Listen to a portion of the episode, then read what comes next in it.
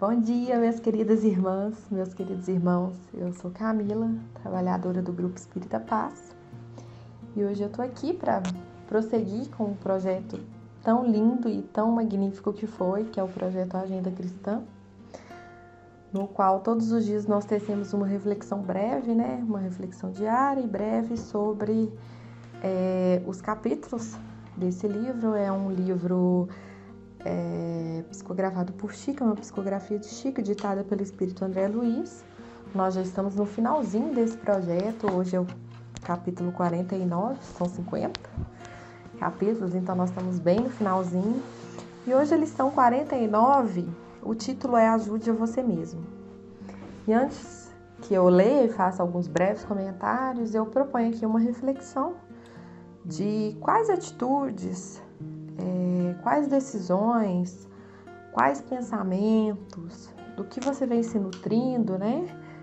De modo a ajudar você mesmo. A gente escuta tanto que a gente tem que ajudar o próximo, né? E às vezes a gente deixa de lado essa questão de ajudar a nós mesmos. É claro que o trabalho no bem é sempre uma ajuda a nós mesmos, mas existem outras atitudes além do trabalho no bem, né? Que contribuem significativamente para que a gente possa se ajudar. Porque quando a gente está bem, isso não parece clichê, mas é verdade. O trabalho no bem ele se torna muito mais fácil. Ajudar o outro fica muito mais fácil. É difícil a gente ajudar o outro se a gente não está bem com a gente mesmo, né? Então, quais são algumas. Aqui vem né, narra algumas questões, é um, é um rol que eu acho que é um rol exemplificativo de algumas questões que a gente pode tomar algumas atitudes, alguns pensamentos é, que nós podemos tomar pra, de modo que a gente contribua com nós, de modo que a gente possa ajudar a nós mesmos, né? Então ele começa assim, olha. Não ambicione do seu vizinho senão os dons excelentes que exornam o espírito. Exornar é adornar, né? É ornar, é enfeitar, vamos dizer assim, né? Então, ele já começa falando que não ambicione do seu vizinho, aquela questão da gente se comparar, da grama do vizinho sempre ser mais verde, vamos dizer assim, senão os dons excelentes. Então, se nós vivemos numa sociedade que a gente constantemente a gente se compara ao outro, que a gente constantemente deseja algo do outro, então, se for para desejar, se for para comparar, que sejam os bons exemplos, que sejam as, as qualidades boas daquele vizinho, daquele outro, que você pode trazer para você, para o seu dia a dia. Poxa, o que, que o outro faz que é realmente assim super bacana e que ele traz coisas boas e que pode trazer coisas para mim? Qual o exemplo que ele dá que eu posso poder seguir e que vai me fazer bem, né? Então é isso. Não permita que os dissabores governem o leme de seu destino. Não permita que as tristezas, que a infelicidade, que as turbulências do dia a dia governem o leme de seu destino. Quantas vezes nós tomamos algum tipo de decisão movida por sentimentos ruins, por sentimentos tóxicos, por sentimentos nocivos, e aí ele vira o leme do nosso destino. Nenhuma decisão que a gente possa tomar é, pautada em sentimentos ruins e sentimentos nocivos ela vai dar certo, né? Já é um grande indício de, do negócio desandar, né? Então, não permita que esses dissabores governem o seu destino. Não entregue o templo de sua memória às más impressões. O templo da memória, a nossa memória é um templo, é algo sagrado. O que, que você vai deixar lá dentro da sua memória? As más impressões? Você vai guardar mágoa mesmo? Você vai deixar às vezes a gente vive uma coisa boa com aquela pessoa, com uma, uma, determinada pessoa no dia a dia, e aí ela faz uma coisa ruim e o que você guarda na memória é aquela coisa ruim que a pessoa fez, e não todo o bem que ela te fez. Então, o que, que você vai guardar na sua memória? O que, que você vai guardar no templo da sua memória? Porque a sua memória é algo sagrado, a sua mente é algo sagrado. Que, que você vai permitir que fique lá? Coisas boas ou coisas ruins? Olha como é que você se ajuda com isso. Você guardar a mágoa da pessoa não vai te ajudar em absolutamente nada, né? Você guardar os momentos bons, você vai ficar feliz todas as vezes que você relembrar aquele momento bom. Então você vai se ajudar. Não retire sua, experi sua experiência dos fundamentos espirituais.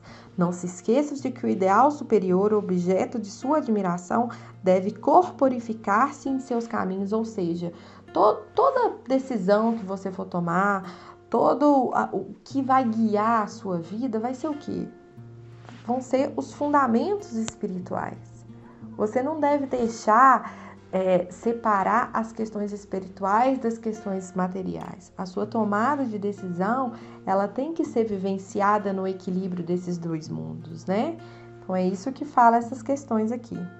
Não se prenda ao mal, no entanto, não desvie das obrigações de fraternidade para com aqueles que foram atingidos pelo mal.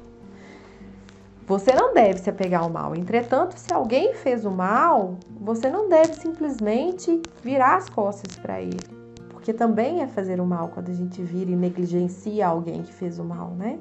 Então é mais ou menos nesse sentido. Não vamos negligenciar quem fez o mal.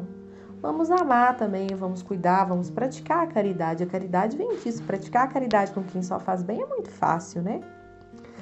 Não apague o achorte da fé em seus dias claros, para que não falte luz a você mesmo nos dias escuros. Uma vez meu pai me disse que a vida é como uma roda gigante, né? Um dia você tá lá em cima, um dia você tá lá embaixo, e quando você tá lá embaixo, você tem que ter muito fôlego e você tem que estar tá muito nutrido para conseguir subir novamente. São ciclos da vida. E é isso que está falando aqui. Não apague o achorte da fé, ou seja, né, o que ilumina, né, aquela luz que é a fé nos seus dias claros, para que não falte luz nos dias escuros. É mais ou menos assim, olha, vamos pegar um bônus. Quando a gente está bem, continue né, se nutrindo de fé, para que nos dias ruins, aquilo que você se nutriu sirva de, de energia para que você consiga caminhar naqueles dias ruins. Porque dias bons e dias ruins todos nós temos, né? Momentos bons e momentos ruins, todos nós vamos ter, faz parte da vida. O que a gente tem que fazer é criar uma, uma uma, uma bagagem, criar uma, uma, uma, uma sobra aí, vamos dizer assim, né? De luz, de energia, de fé, para que no dia, nos dias ruins a gente possa se nutrir desses sentimentos. Não fuja as lições da estrada evolutiva, por mais difíceis e dolorosas, a fim de que a vida, mais tarde, lhe abra o santuário da sabedoria. Não lhe falte tempo para cultivar o que é belo, eterno e bom. Do que, que você está se nutrindo? Que, que você está cultivando verdadeiramente na sua vida? O que é belo, o que é eterno, o que é bom?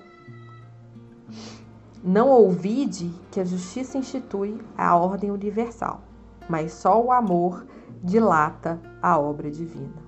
Ou seja, você nunca deve se esquecer que a justiça é a ordem universal. Mas o que expande a obra divina é o amor, é a caridade. Então, meus irmãos, eu vou me despedindo de vocês. Espero que essas reflexões, né, tenham servido de certa forma para que vocês que possam iluminar o dia de vocês, que possam iluminar o caminho de vocês e fiquem em paz, meus irmãos.